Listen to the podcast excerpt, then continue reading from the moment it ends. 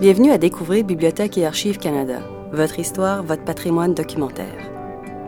Ici, Jessica Ouvrard, votre animatrice. Joignez-vous à nous pour découvrir les trésors dont recèlent nos collections, pour en savoir plus sur nos nombreux services et pour rencontrer les gens qui acquièrent, protègent et font connaître le patrimoine documentaire du Canada.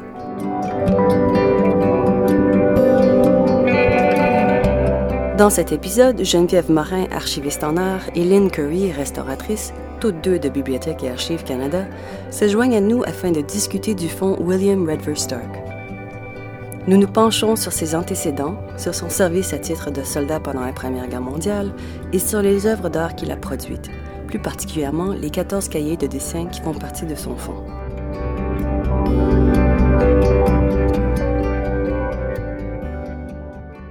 Bonjour Geneviève, bonjour Lynn. Merci d'avoir accepté notre invitation. Hi, glad to be here. Hi, me too. Bonjour, je suis enchantée d'être ici. Bonjour.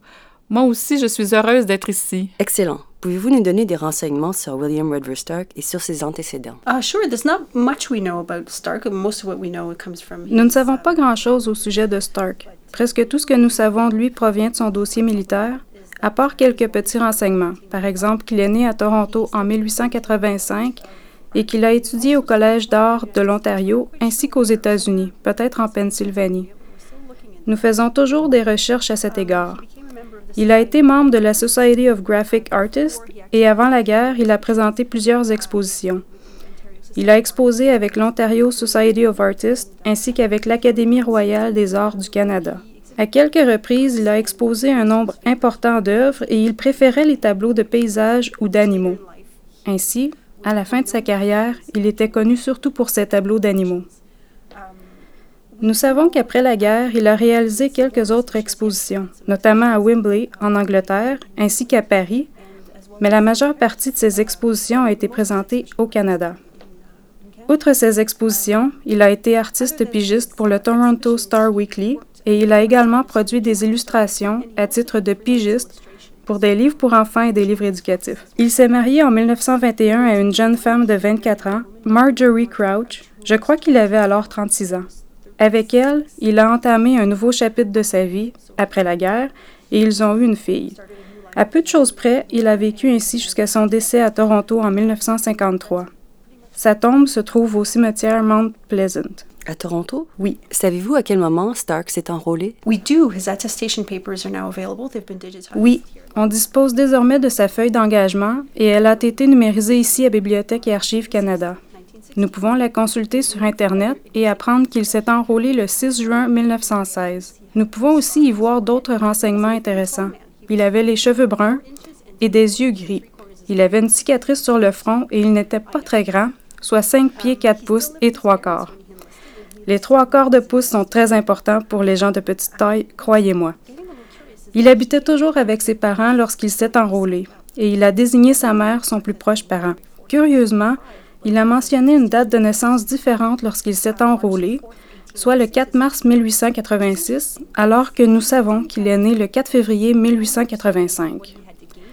C'est intéressant car nous ne savons pas pour quelle raison il aurait précisé avoir 30 ans au lieu de 31.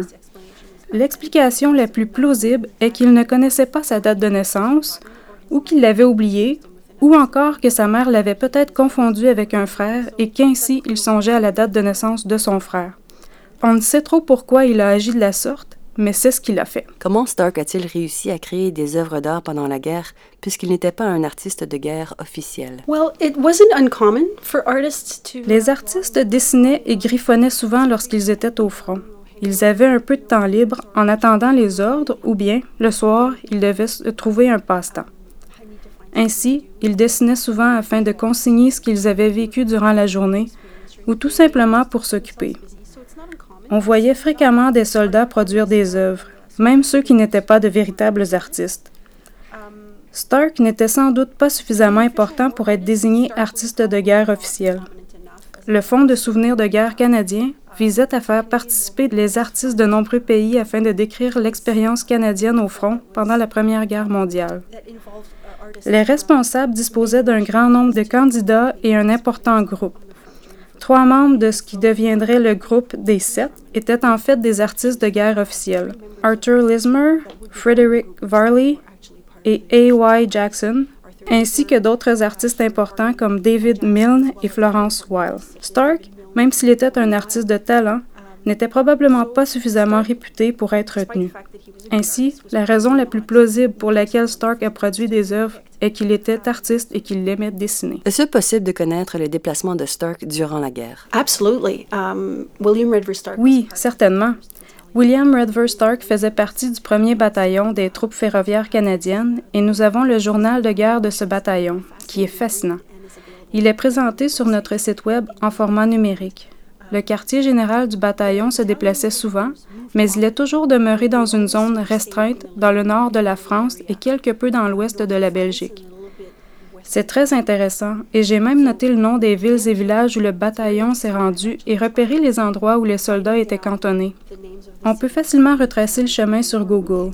Il s'agit certes d'une zone restreinte, mais ces hommes ont accompli un important travail, soit l'installation ferroviaire et la pose de voies ferrées, en plus de creuser des tranchées.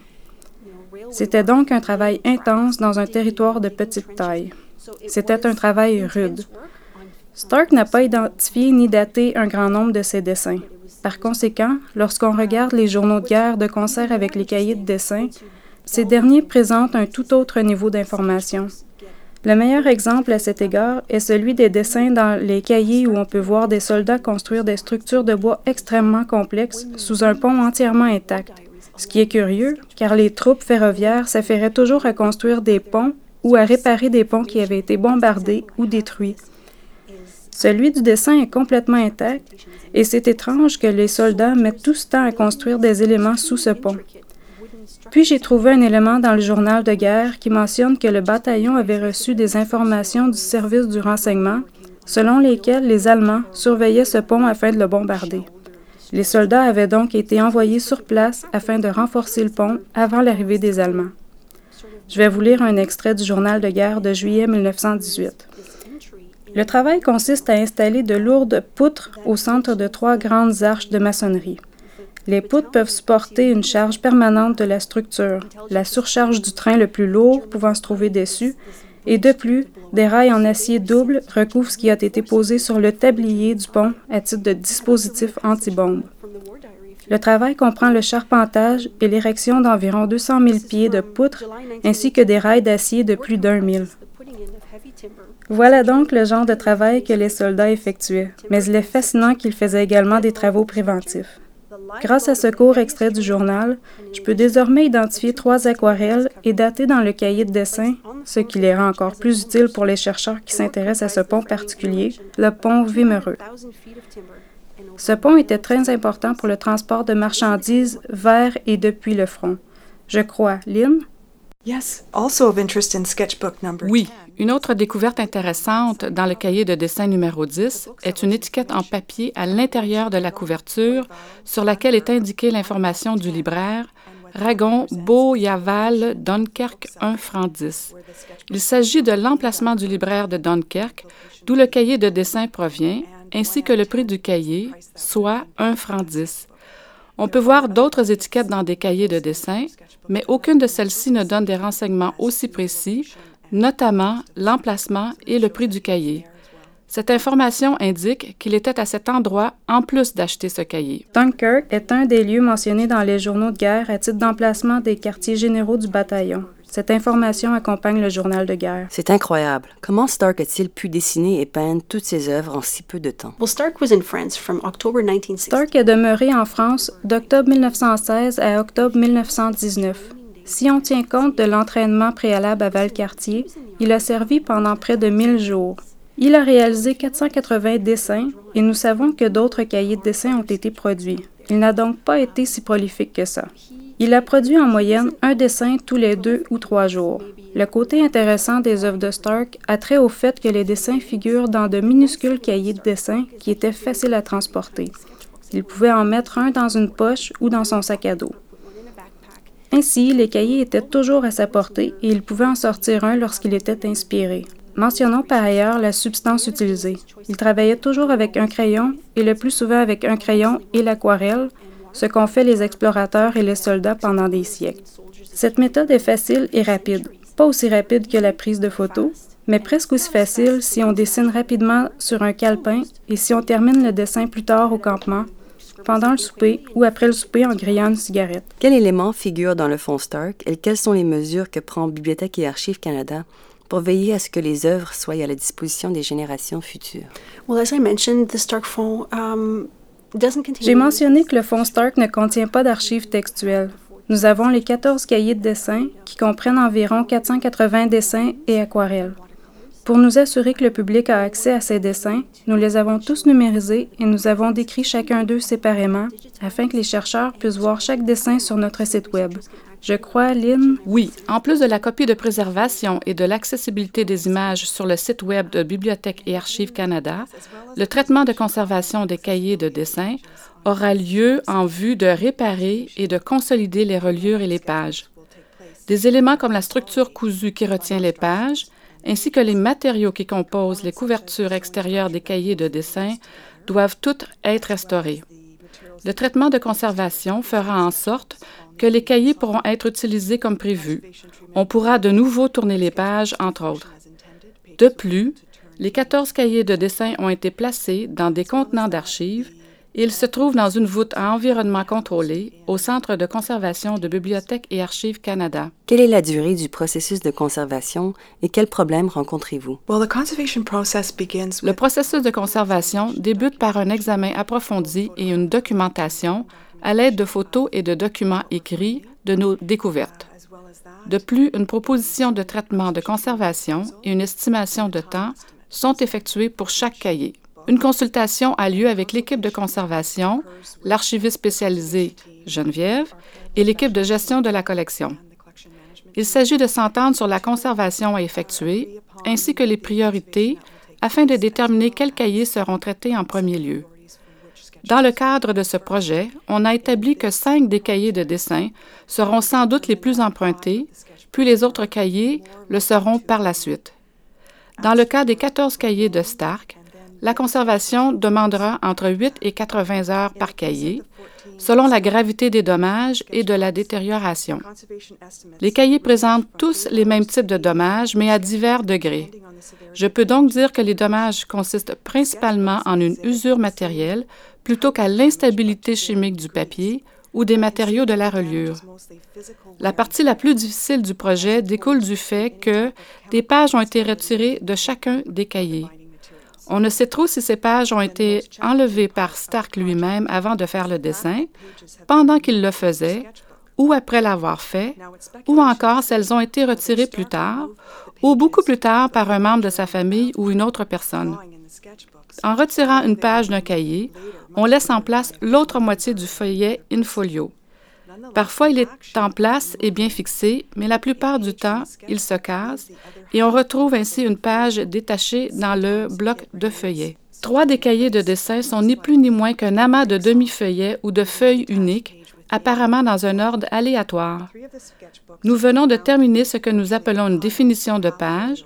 Il s'agit d'examiner chaque page détachée et de tenter de déterminer son emplacement dans le bloc. C'est un véritable casse-tête. It's like a forensic exam. En effet, c'est semblable à un examen médico-légal, car nous examinons chaque détail du papier, la reliure, les traits de dessin, les éléments qui se chevauchent, les transferts d'images, les empreintes et les tâches.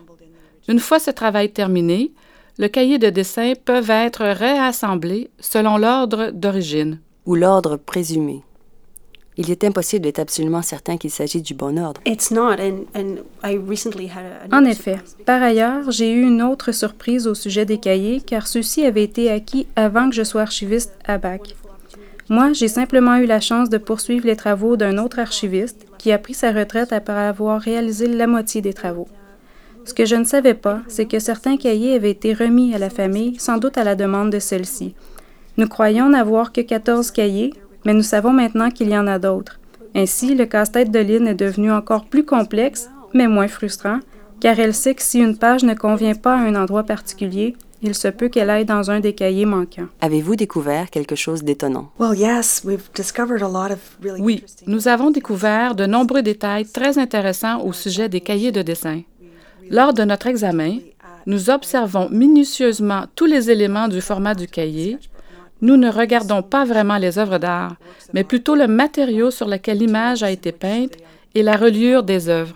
Si on pose les 14 cahiers sur une table, on remarque certaines ressemblances quant au style de la reliure, le matériau de la couverture, la toile très ordinaire, le coton très brut, l'aspect utilitaire et l'absence de décoration sur les couvertures.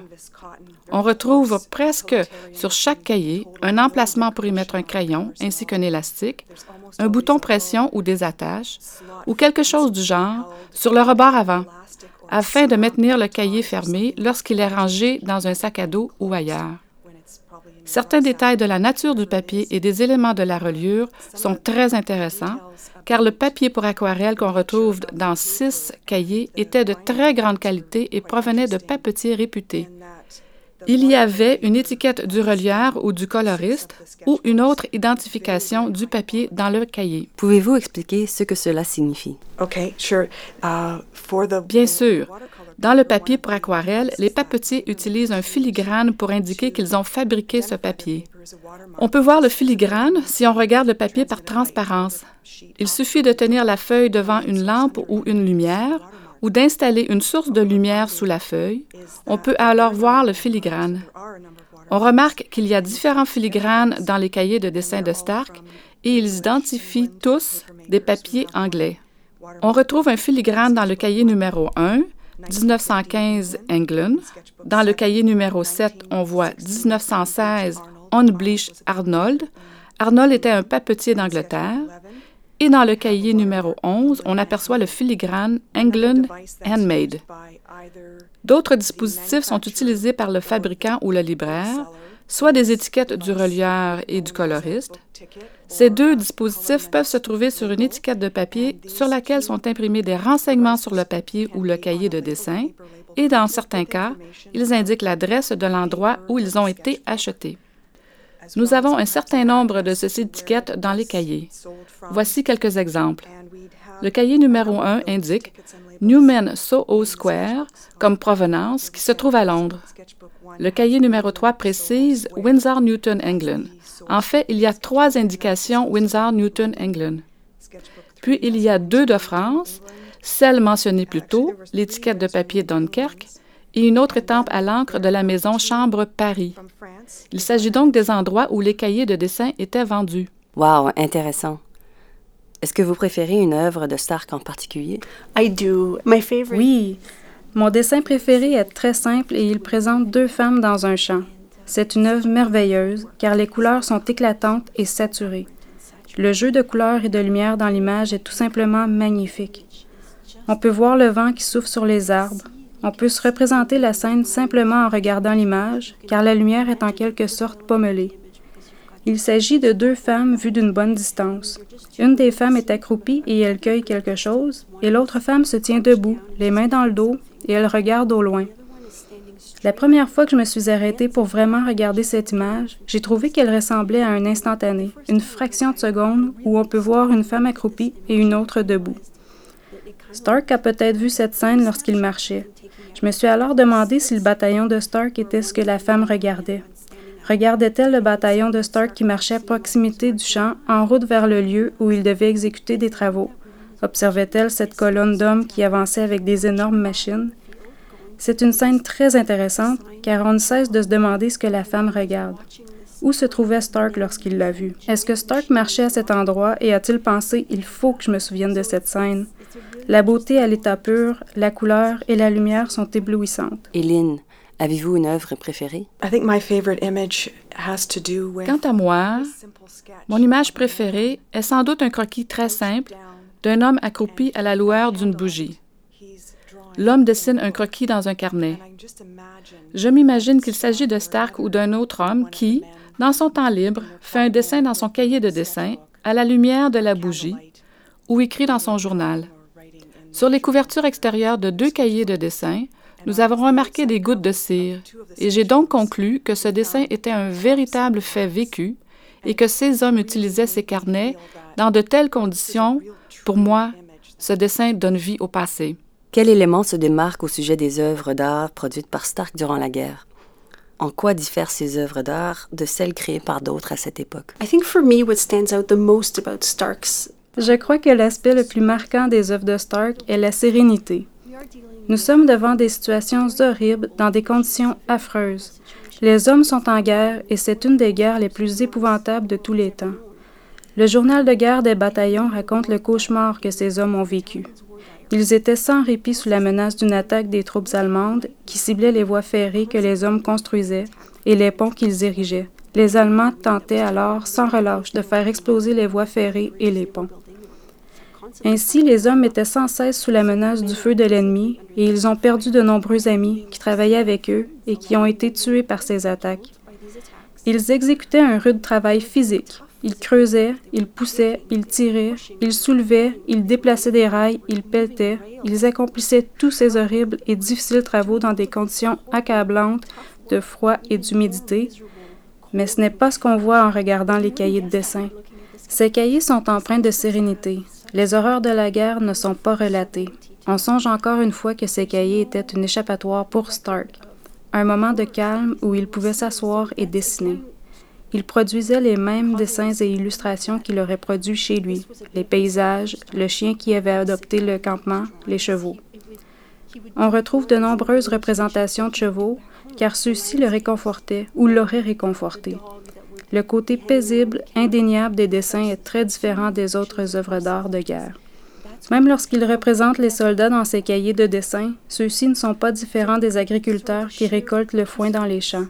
Ce sont tout simplement des gens qui font un travail et il est très intéressant de constater qu'il n'adjoint même pas une nuance propre à la guerre. C'est un carnet d'images ravissant. Merci d'être venu ici cet après-midi. Thank you, Jessica. I loved it. Thank you so much. Merci, Jessica. J'ai beaucoup apprécié et je vous remercie.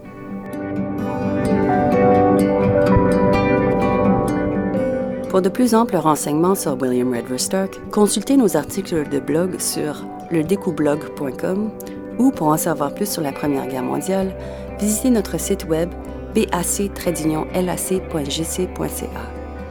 À la page d'accueil, sélectionnez Découvrir la collection, puis Patrimoine militaire. Sur cette page, vous verrez un lien qui donne accès à notre site web Première Guerre mondiale où vous trouverez la liste de toutes les ressources en rapport avec la Première Guerre mondiale. Merci d'avoir été des nôtres. Ici Jessica Ouvrard, votre animatrice. Vous écoutiez Découvrir Bibliothèque et Archives Canada, votre fenêtre sur l'histoire, la littérature et la culture canadienne. Je remercie tout particulièrement nos invités Geneviève Morin et Lynn Curry.